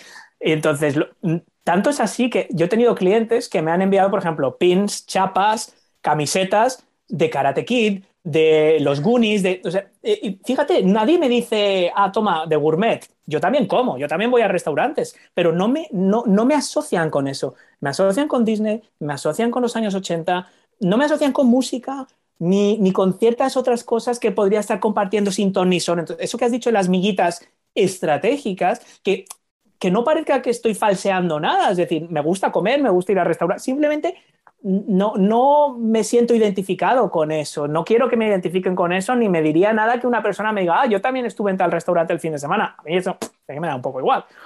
Pero fíjate que, que, ahora que vas diciendo lo de las miguitas estratégicas, yo me doy cuenta que wow, la gente me habla y me escribe, y te dice, o lo de, o, siempre hay tres o cuatro temas, lo de las doritos y las cervezas también últimamente.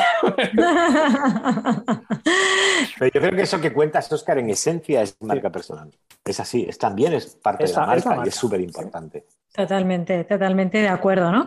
Bueno, pues ya vamos llegando un poquito más hacia, hacia los últimos minutos y antes de que, de que vayamos cerrando, sí que me gustaría que, nos, que me compartáis y que nos compartáis a toda la audiencia eh, algunos errores a evitar, porque y a lo mejor incluso si os lanzáis a compartir algún error que hayáis, compartido, que hayáis cometido vosotros, ¿no? Pues porque todos, eh, todo este proceso vosotros probablemente no habéis podido tener maestros, entre otras cosas, porque habéis entrado antes de que, de que hubiese maestros en este ámbito, ¿no? Entonces, eh, no sé si nos podéis compartir algunos errores que dicen, bueno, pues mira, estos yo los he visto, bueno, pues que son bastante recurrentes y luego alguno que digas, bueno, es que este lo he, vivido yo, ¿no? Y lo he cometido yo, así que lo puedo compartir porque es algo que me ha pasado, ¿no? Miguel Ángel.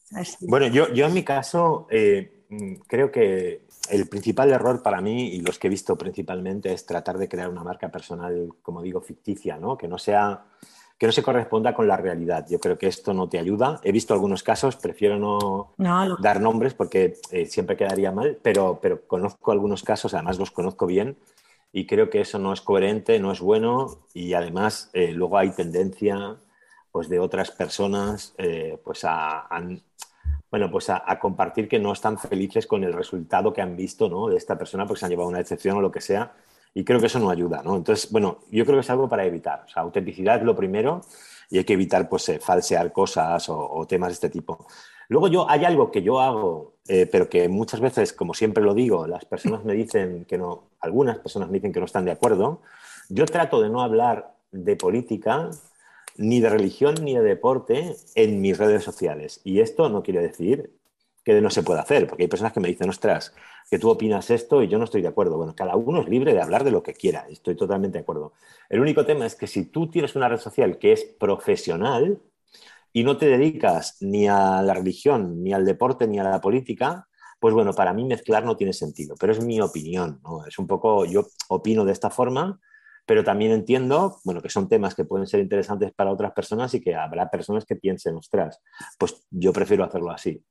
Puede estar bien, pero si yo le tuviera que aconsejar, creo que el enfoque, cuando, sobre todo cuando vas a, tienes una red social profesional, el enfoque es lo más importante. Y yo le recomendaría más tener una segunda cuenta personal en la que sí hables pues, de otros temas que te puedan interesar o que puedas compartir, ¿no? Pero ya no es profesión, ya es más, eh, digamos, eh, pues bueno, al, final es entretenimiento, por decir algo, ¿no?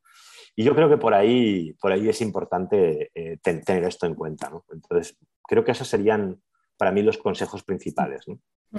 Yo, bueno, aparte de eso, que, sí, yo de hecho tampoco, tampoco suelo entrar en, estos temas. Hay veces, el fútbol igual de vez en cuando, pero, pero más de casi de broma. Me acuerdo hace poco puse lo de los audios de Florentino y es que no me podía resistir.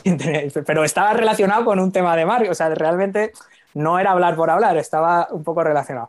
Em, yo primero, eh, hay un tema que es que al final las redes sociales hay que entender que son vehículos de comunicación bidireccional. O se supone que deberían de serlo no son solo altavoces para que tú mm, compartas, eh, vendas cosas o, anuncies lo último que has hecho, no sé qué. O sea, está bien y al final yo creo que eso es una parte eh, comunicar, pero al final yo creo que la idea es fomentar esa comunicación bidireccional y crear espacios donde la gente pueda aportar, ya sea por email, directamente enviar un email sin link, sin nada y hacer una pregunta y que la gente te responda y tú leerlo y luego responder. Que eso es difícil también, porque tampoco te sirve nada decir, oye, cuéntame cuál es tu principal bloqueo en estos momentos, que te respondan 50 personas y nunca más saben nada de ti. O sea, es como que se queda ahí la cosa muerta. Entonces, primero, yo un error común es eso, no, no habilitar espacios eh, de, diálogo por ejemplo, un podcast, pues un podcast tiene muchas ventajas. Quizás la única ventaja que yo le veo es eh, que no hay una forma natural donde los oyentes puedan comunicarse contigo. Por lo tanto, si tiras por ese canal que es muy potente, vas a tener que establecer otros mecanismos para que se pueda producir ese diálogo, porque la gente, recordemos lo que decíamos al principio, quiere participar, quiere formar parte de ello, no quiere ser un espectador pasivo un chat, un no sé qué, o sea, algo que vean que hay alguien al otro lado, por lo tanto eso implica esa interacción. Luego otra es la generación de contenidos. Muchas veces da la impresión que la gente está generando contenidos porque tiene que hacerlo. Entonces cogen, contratan 50 posts para su blog y luego los comparten un día en las redes sociales y ya está. Entonces, la generación de contenido, ya sea posts escritos, ya sean vídeos, ya sea un podcast, tienen que cumplir una finalidad. Es decir, esos contenidos yo no necesito realmente otro post sobre por qué las ventajas del storytelling. ¿Realmente voy a aportar mucho haciendo eso? O a lo mejor debería de enfocarlo de otra manera. Entonces, primero, entender que el contenido tiene que aportar valor. El contenido es tu carta de presentación. Muchas veces el contenido es lo que compartes en las redes sociales y es lo que hace que la gente te preste atención a ti.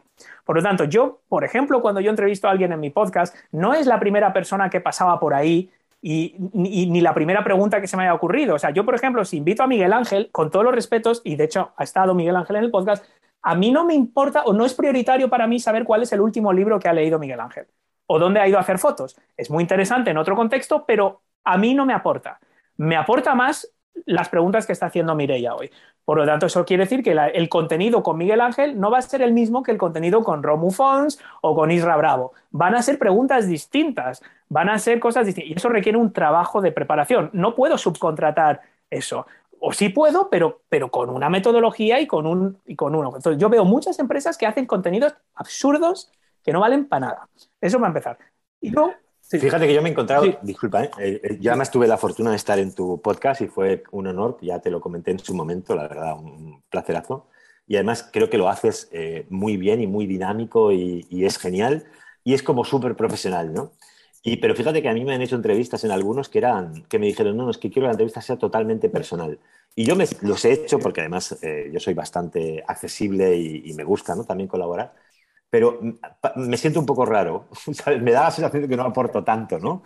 Pero bueno, eh, al final la gente te dice un poco lo que tú comentabas antes también en las redes sociales, te dicen, bueno, es que hay gente que igual pues quiere conocer un poco más de ti. Y como ya has estado en otros sitios hablando de profesional, a mí me gusta hacer entrevistas más personales. Bueno, pues también lo comprendo, ¿no? Pero me siento más cómodo, lo que decías tú, yo me siento más cómodo en una entrevista como la que tú me hiciste, que es como muy profesional o como la que estamos haciendo hoy, ¿no? que hablas más de temas profesionales. Pero bueno, luego a la gente le puede interesar de todo, que es lo que hablábamos. Hay, hay de todo y, al final depende de cómo presentas el contenido, porque si, si estás diciendo, oye, la, la cara humana de los profesionales. Eh, es decir, oye, esto es gente normal y corriente, tienen días buenos, días malos, las cosas les salen bien, mal, y yo creo que explorar eso, si ese es el objetivo del contenido, está bien, si, si es el objetivo, ¿no? Para mí el otro segundo gran error es, aún habiendo generado buen contenido, con el tiempo y el esfuerzo que requiere, no promocionarlo activamente. Entonces, yo esto lo veo con podcasts, lo veo con blogs, lo veo con YouTube, lo veo con TikToks, gente que se curra el típico slideshow de PDFs con 15 tips o 10 tips sobre cómo escribir titulares de emails, que se ve que hay un trabajo detrás, que aporta valor, que, boom, lo comparten una vez en Instagram y ya, boom, tienes un pico de likes y de audiencia y de feedback y al día siguiente eso ya está enterrado y muerto. A ver, yo creo que uno de los grandes errores es invertir mucho tiempo en generar este tipo de contenido diferencial, que es lo que nos va a diferenciar, que es lo que va a contribuir a que la gente a lo mejor se sienta atraído por nuestro negocio o bien por otro, y, dejarlo en un cajón, dedicar 90% de tiempo a crear ese podcast, boom, lo pongo en Twitter el lunes y ya me pongo corriendo a preparar el siguiente. Es como una pena, muchas veces no le sacamos jugo eh, a ese contenido en cualquier formato, en vídeo, en no sé qué. Entonces, la cantidad de juego y el alcance que puede tener ese contenido adaptado a las plataformas que hablábamos antes, un TikTok, un LinkedIn, un Instagram, cada uno de su forma, de su manera, y canalizar todo ese interés en distintas plataformas, eso requiere un tiempo. La gente muchas veces, muchas empresas se creen que el crear ese post o podcast es mágico y ya, ¡pum!, publish y ya, me pongo a trabajar en el siguiente. No, hay mucho trabajo detrás, segurísimo, segurísimo. Y tú lo sabes mejor que nadie, porque eso, claro, es un esfuerzazo. Y después. Oye, eh, ya que estamos hablando de esto, y, eh, yo tengo la sensación de que Clubhouse, para, para podcast precisamente, yo, yo no soy muy fan ¿eh? de Clubhouse, a mí me encanta Twitch, pero Clubhouse seguramente menos, porque a lo mejor soy más visual. Pero yo creo que, que Clubhouse para, para el tema de podcast va a ir súper bien, ¿no? O ya está yendo, ¿no? a mí me produce cierta ansiedad, la verdad. Yo entré en Clubhouse, estaba en dos charlas, pensaba que me iba a meter a fondo y primero me provocó ansiedad como consumidor. Me e, es curioso porque estratégicamente se supone que tiene un sentido brutal, que es darle al podcasting lo que le falta, lo que hablábamos, la comunicación bidireccional y la sensación de la percepción de escasez o de urgencia decir, oye, si tú no estás a las 6 de la tarde, esta charla te la pierdes, por lo tanto tienes que estar. claro, contenido efímero ha llevado al extremo. Al audio, claro, ¿cuál es el...? Y de hecho Twitter lo hace con sus spaces y, todo, eh, y Facebook lo lanza. El problema de esa parte, de la urgencia, escasez, es que yo creo que choca frontalmente con lo que es la principal ventaja del podcasting, que es precisamente la libertad de que cada uno adapte el consumo a sus... Yo hoy me he ido a dejar el coche al taller, Luego he tenido media hora de paseo y estaba encantado de esa media hora de paseo porque iba escuchando un podcast. Cuando voy al gimnasio es mi rato de escuchar podcast. Cuando voy en el coche es mi rato de escuchar podcast. No podría haber un webinar, no podría haber un vídeo. Entonces, para mí, la ventaja número uno del podcast es ese que se adapta a la rutina de cada uno. Eh, claro, Clubhouse mata eso. Y a mí es lo que me hizo salir de Clubhouse. O sea, yo no puedo encender el móvil y ver que hay siete cosas a las que, que me estoy perdiendo. Me da ansiedad, por lo tanto, no volví a entrar nunca más. Entonces. Eh, Entiendo perfectamente lo que dices y, yo creo que, que, bueno, las personas que nos escuchen también, porque además eh, bueno, yo, no me lo había planteado así, fíjate ahora la reflexión que haces es muy buena, yo creo que es muy interesante. Eh, lo interesante será ver cómo evoluciona, ¿no? Porque igual que no funcionaba en Android, que solo funcionaba por una invitación y cada vez pues han ido relajando algunas de estas cosas, eh, efectivamente, Oscar, yo soy de las que me pasa como tú, ¿no? Que cada vez que me aparece una notificación de que hay algo de lo que yo he dicho, ¿no? Que quiero seguir me da un poco, me da mucha rabia, ¿no? Porque yo soy de las que, como tú, cuando tengo que coger el autobús, estoy feliz porque digo, ay, qué bien, ¿no? Pues voy a poder escuchar un podcast. Pero una, ¿no? Pues tienes que tener datos si quieres escucharlo en Clubhouse y dos, tiene que dar la coincidencia de que en ese momento lo están haciendo, ¿no? Con lo cual, eh, realmente pierde toda, la, toda esa flexibilidad y todo ese long tail, ¿no? que o sea, esa cola larga que acogía podcast, que es como yo escucho un podcast eh, hoy tuyo, Oscar, y con toda seguridad digo, ostras, voy a mirar ¿no? todos los anteriores y empiezo a escuchar anteriores porque, porque realmente me interesan. Incluso a veces cuando son contenidos que tienen que ver con una realidad que ha sucedido en un momento dado, como pueda ser pues una noticia en otro país o en el propio país, pero a veces dices, bueno, pues cómo se, cómo se vio en ese momento, ¿no? Que no es el caso de tu podcast, pero que puede ser el de otro. Y lo pierde, ¿no? No, yo creo que al final es saber utilizar cada herramienta en cada contexto. Entonces, a lo mejor hacer un Clubhouse especial, como por ejemplo decir, oye, pues el episodio 400 lo vamos a hacer en directo y va a ser en Clubhouse es, bueno, tendría, tendría una fórmula o tener un grupo privado de Clubhouse solo para miembros premium o VIP o de una membresía o algo así, y una vez a la semana hacer una reunión en audio donde todos parten una especie de coaching call. Entonces, yo creo que es útil conocer las herramientas. Una vez más, era una de las cosas que hablamos al principio, Mireia, cuando nos preguntabas que si Facebook, que si podcast. Decíamos lo de que el árbol no te impida ver, que las herramientas no son un fin en sí mismo. O sea, Clubhouse no te va, no es mágico. Podcasting no es mágico. La clave es cómo lo encajas en tu negocio. Entonces, si en tu negocio puede encajar, pues nosotros podemos aprovechar esa tecnología, esa plataforma que existe en este momento, TikTok. ¿Quiere decir que yo ahora tengo que ponerme a bailar en TikTok? No, pero a lo mejor en TikTok puedo enseñar un libro de una forma muy rápida, enseñarte un libro y decirte este, pues por ejemplo, tengo eh, el Micho Kaiko este, Physics of the Impossible, este libro hace bla, bla, bla, bla, bla, bla, bla, es brutal, te va a encantar, bip, bip, bip. Ya está, TikTok hecho.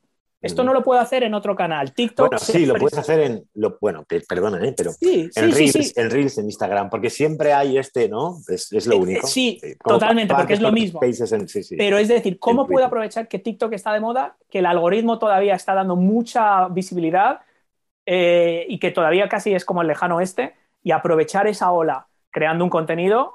Pues podría hacerlo, pero tendría que ver, bueno, ¿y esto cómo encaja? Bueno, pues yo luego les diría, oye, eh, si vas a oscarfeito.com barra Amazon, vas a encontrar este libro y todos los demás. ¡Pum! Ya estoy creando un canal que me está generando audiencia y a la vez está revirtiendo, por ejemplo, a una tienda que yo tengo en Amazon con todos los libros de los invitados de mi podcast. Por ejemplo. Eh, entonces, vale, tendría un lugar, pero yo lo enfocaría siempre de esta forma. No, ya sé que es difícil, ¿eh? porque ahora esto está de moda, ahora te da la sensación de que te estás quedando fuera. A mí todo el mundo me decía, tienes que estar en Clubhouse, tienes que estar en Clubhouse. Y yo, joder, pues venga, vamos a meternos a ver. Y al final pierdes mucho tiempo y no entiendes muy bien qué me aporta ahora mismo en este contexto. No, pero fíjate que yo, por desconocimiento, eh, te digo, porque yo me lo había planteado un poco, yo a Twitch le veo un sentido brutal para YouTube. Es decir, al final un, YouTube, un streamer que está emitiendo constantemente en YouTube, que lo deja ahí colgado, tiene la oportunidad de emitir en directo e interactuar con su audiencia, ¿no? y eso yo creo que para la audiencia es, bueno, especialmente cuando hablamos del B2C este, ¿no? Cuando quieres llegar al gran, que es, la esencia de YouTube, ¿no? O, la esencia de un podcasting, quieres llegar al gran mundo, ¿no? Entonces, bueno, al final es la radio y la televisión del siglo XXI, por decir algo, ¿no? Y dices, hombre, tengo ¿Qué, tengo de bueno con Twitch? Pues que tengo a la gente interactuando conmigo todo el tiempo y entre ellos. Y esto mm. genera una comunidad fantástica alrededor de un tema que es brutal. Y pensaba que con Clubhouse se podía hacer algo parecido con el... Probablemente sí, pero ¿sabes también lo que pasa? ¿Cuánta gente dice, ve ahora Twitch y dice, wow, ostras, si va Llano, si está todo el mundo en Twitch, pues voy a meterme en Twitch porque seguro que a mí también me va a funcionar. Eh, pero ¿has hecho algún webinar alguna vez? ¿Has hecho un directo en LinkedIn? ¿Has hecho un directo en YouTube? No, no, no, no, pero es que voy a Twitch directo. Pero es que a lo mejor Twitch no te va a funcionar, ni nadie va a interactuar si no tienes una comunidad, si no tienes nada. la ventaja es que cuando llevamos un tiempo en alguna red social es bastante fácil enviar un email y decir, oye chicos, voy a probar un directo en LinkedIn, acompañadme para no estar solo, que no sé ni qué voy a decir. Vas a tener 10, 12, 15, 20 personitas haciéndote ahí preguntas, charlando, cualquiera de los grupos privados de mis cursos. Vamos a hacer un experimento, vamos a estar en Twitch, pero yo ya he hecho lo menos 80 o 100 webinars en los últimos años. Por lo tanto, voy a aprovechar funcionalidades que efectivamente tiene Twitch como suscripciones, como tal, que me dan algo que los canales actuales no tienen. Porque económicas, sobre todo. Económicas. en Twitch se puede ganar mucho más dinero que con YouTube. Claro, eso, es decir, ostras. Para un streamer es fundamental. Ojo, si yo tengo una comunidad de 100.000 personas y antes ganaba 10.000 euros al mes con AdSense, ahora gano 100 por la desmonetización de YouTube, pero consigo 50, 70, 80, 100 suscriptores en Twitch, ahí tenemos una razón para irse a Twitch. Ahora bien, si tú tienes un negocio, te han dicho que tienes que hacer vídeo en directo y vas a Twitch porque está de moda, y ¿por qué no empiezas haciendo un directo en YouTube? Mañana, ya está. o un webinar o La estrategia es fundamental, que es lo que veníamos diciendo desde el principio. Total, saber lo que queremos hacer. Y saber lo que cuestan las cosas, ¿no? Y me hace mucha gracia a veces cuando dice, bueno, no, es que mi hijo quiere ser influencer en YouTube o en, ¿no? Ahora muchos niños. Yo digo, bueno, pues dile lo que cuesta, ¿no? O sea, porque realmente a veces los contenidos de estas personas que quizás tienen tantísimos seguidores, pues no siempre son contenidos de, yo diría, de alto valor teórico o de alto valor social a, veces al revés, ¿no? Pero, pero la estrategia que hay detrás, el trabajo que hay detrás, la inversión de tiempo y luego que, pues igual que, con otras profesiones, pues cuántos no llegan, ¿no? Bueno, y, efectivamente las redes sociales es de hacerlo muy bien, pero también de poner mucho tiempo y mucho trabajo. Y ahí los dos me habéis animado en diversas ocasiones cuando os digo, ¿no? Pero es que yo para mí, ¿no? Pues cada vez que, que trabajo, ¿no? Pues en un proyecto, pues a lo mejor ahora de hacer una serie de podcast o en mejorar mi marca personal pues en LinkedIn o en una red profesional, como decía antes, ¿no? Pues quizás más de nicho, más académica. Los dos me habéis dicho siempre lo mismo, a nosotros también, ¿no? O sea, siempre, siempre me habéis animado y digo, bueno, pues si a los grandes les cuesta, bueno, pues entonces ya, claro, a mí que, que, no, no sé tanto, ¿no? Es decir, yo creo que la clave, Mireia, es verlo como una parte de lo que estás haciendo, no como un extra que hay que hacer. Yo siempre le digo a la gente, o sea, es hacerlo y disfrutar de, esa, de eso que estamos haciendo, no verlo como un peñazo de, oh no, ahora tengo que hacer un directo, ahora tengo que hacer un podcast, ahora tengo que hacer una publicación en LinkedIn porque hoy toca.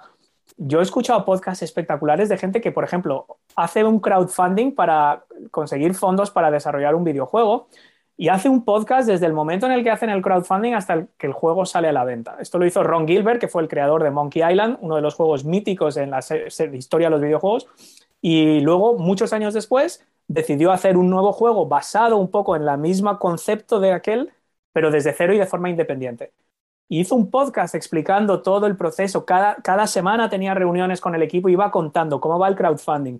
Eh, una vez cerrados los fondos, cómo vamos a montar el equipo, cómo nos vamos a comunicar, cómo va a empezar, cuáles son las fe. Y cada semana, y era casi más emocionante escuchar todo eso y ser partícipe de ese lanzamiento.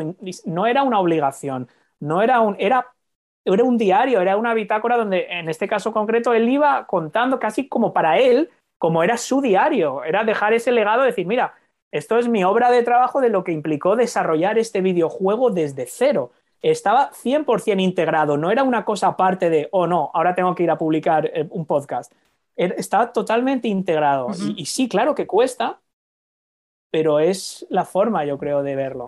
Muy bien, pues ahora sí que ya me lanzo a la última pregunta eh, para, los dos, ¿no? Y eh, hemos dicho pues que este, este podcast, bueno, pues tiene, tiene como lema, bueno, pues cómo ser mejor profesional y cómo ser mejor persona. Entonces me gustaría si nos podéis ayudar, ¿no? Pues con esa última reflexión, pues de cómo ese trabajo, ¿no? Pues para ver pues toda esta parte de esta huella digital, de este uso también incluso de las redes sociales, etcétera, nos pueden ayudar no solo a ser mejor profesional, que quizás ya hemos hablado también eh, en los últimos minutos cuando hemos estado eh, comentando, ¿no? Pues cómo esto nos puede ayudar a desarrollar nuestra propia trayectoria, sino también cómo esto nos puede ayudar a ser mejor personas y cómo lo vivís vosotros esto. Bueno, yo, por mi parte, a ver, eh, yo creo que las redes sociales en el fondo son para socializar y para hacer networking, ¿no? Entonces, el networking no siempre el networking que haces es profesional. Y de hecho, yo he ganado grandísimos amigos a través de Internet, he conocido a grandísimas personas y, yo creo que es una forma también, ¿no? De, bueno, de hacerte, no sé, de, alguna manera de conocer gente que, que, seguramente no habrías tenido la oportunidad ni la posibilidad. Y bueno, si te muestras un poco como eres, es lo que decimos, ¿no?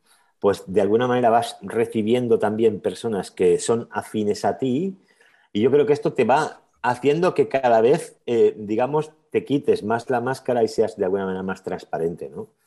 Y eso yo creo que te hace mejor al final. ¿eh? Ser más auténtico yo creo que también es positivo, ¿no? Y de alguna manera también yo creo que el hecho de compartir contenido y poder ayudar a personas, eh, muchas veces hay personas que se inspiran y, en, cosas que estás compartiendo, yo creo que a veces nos ven como gurús y tampoco debería ser así, pero bueno, la gente tiende a verte a lo mejor de esa manera, ¿no?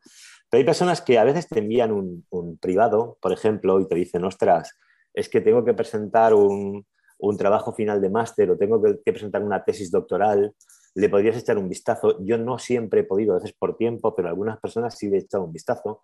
O por qué no participas en esta encuesta que tengo para, estoy haciendo un, en la carrera y, por qué no me ayudas en esto. Bueno, pues son detallitos que vas teniendo, ¿no? O algunas personas pues que te han pedido algún consejo personal o incluso yo recuerdo el tema de mentoring en, en LinkedIn, eh, al principio que se movía bastante, Pues yo recuerdo haber eh, ayudado a algunas personas, incluso recuerdo a una persona que estaba en, en, IES en su momento y que, bueno, que tenía dudas con qué hacer y tal, y que me contactó, bueno, pues varias personas, ¿eh? pero, pero de diferentes empresas, ¿no? Y bueno, son personas muy jóvenes que tienen menos experiencia que tú y que seguramente eh, es, yo creo que más que darles un consejo, es escucharles y que ellos mismos se orienten y encuentren el camino adecuado, es más hacer de coacher. Pero yo creo que este tipo de cosas te hacen ser mejor persona porque ayudas y colaboras eh, con ellos y yo creo que es muy positivo y, muy bueno. También hay que estar dispuesto y luego hay que tener tiempo, ¿eh? que no siempre, no siempre se puede, pero bueno. Por supuesto. Muchísimas gracias, Miguel Ángel Oscar. Sí, bueno, yo, totalmente lo que, lo que dice Miguel Ángel. O sea, yo creo que también al final las redes sociales, como tantas otras cosas, no son ni buenas ni malas, ni, ni si eres un, un piltrafilla, como dice Lloriento, de repente estar en las redes sociales te va a hacer una gran persona, ¿no? Pero, o sea, es un poco lo de fomentar este tipo de relaciones, como, como dice Miguel Ángel, ¿no? Y yo añadiría un punto que a mí me encanta y que no requiere mucho tiempo, al final yo creo que las personas somos egoístas en el buen sentido de la palabra, en el buen sentido y no es necesariamente malo. Y es decir, todos buscamos al final, estamos buscando lo que es bueno para nosotros, ¿no? Lo que, pero, pero muchas veces realmente aportando y ayudando a otros es cuando mejor nos, nos sentimos. O sea, yo no sé si será egoísta ayudar a alguien porque te estás ayudando a ti mismo, pero cuánta gente al final que se mete en el voluntariado lo hace porque sabe que los mejores van a estar ellos mismos. Y como mejor te vas a sentir, el que mejor se va a sentir eres tú. O sea, no el que vas a ayudar, que también, pero sobre todo lo haces por ti, por tu conciencia. O sea, perdonadme, pero es, muchas veces es así. ¿Eso es malo, es egoísmo? Pues yo creo que todo el mundo sale ganando. Entonces, ¿qué poco cuesta en redes sociales? Si yo veo, y esto es una cosa que yo hago, no siempre, pero sí que lo hago siempre que puedo. Si yo veo algo en Instagram me salta una publicidad, veo un vídeo en YouTube que me recuerda a algo que está haciendo alguno de mis alumnos o alguien que yo conozco, se lo envío. Oye, escucha esto, o mira este podcast, o mira este proyecto, o a lo mejor un pequeño detalle decir, oye, vi esto y me acordé de ti. Yo ahora tengo muchos clientes que por alguna extraña razón son todos médicos digestivos, todas y todos están lanzando marcas personales y proyectos en Internet. Y si veo algo en Estados Unidos de algún médico digestivo que está haciendo algo, una comunidad, un membership, un no sé qué, siempre me acuerdo de decir, oye, échale un vistazo a esto. A mí no me cuesta nada eh, y la gente alucina de que te estés acordando de, de, eso. Decirle a alguien, oye, me encanta tu nuevo perfil. Me gusta el enfoque de tu último post. Cuando te mandan un mail de estos, de estos mails automáticos que te has apuntado a una lista y no sabes por qué te llega. Y yo no siempre tengo tiempo de leerlos todos, pero a veces me los leo y le digo, oye, me ha gustado este email, pero cambia un poco el asunto, porque es que lo he abierto porque eres tú, si no, ni lo hubiera abierto. O prueba esto la próxima vez. No te cuesta nada hacer ese pequeño o gran email. Qué bueno este email. Ah, que es verdad que a veces gente o alumnos míos me suscribo a su newsletter para analizar lo que están haciendo y al cabo del tiempo me llega un email y digo, ostras, qué bueno, has aplicado lo que dijimos. No esperan que, que, que, que, abres email, que le respondas. Un pequeñito gesto así eh, hace mucho para, esa gente. Aparte de que esa persona, si ya le interesaba lo que estabas haciendo, doblemente va a estar interesada, con lo cual, una vez más, ¿es egoísmo? Pues no lo sé, pero al final todo el mundo sale ganando con eso. O sea, va muy en la línea lo que decía ahí Miguel Ángel. Ojalá, ojalá hubiese mucho egoísmo ¿no? en, este, sentido. Totalmente. ¿eh? Sí, sí, sí. Lo que decías, Oscar, de los médicos, seguro que, seguro que los están formando. Yo he hecho formación para oftalmólogos, mm. para ópticos, para traumatólogos, eh, para mm. un montón de, médicos de distintos, bueno, eh, para peluqueros, para, y todos, además, eh, contratados por empresas, que, digamos, los tiene de clientes y tal.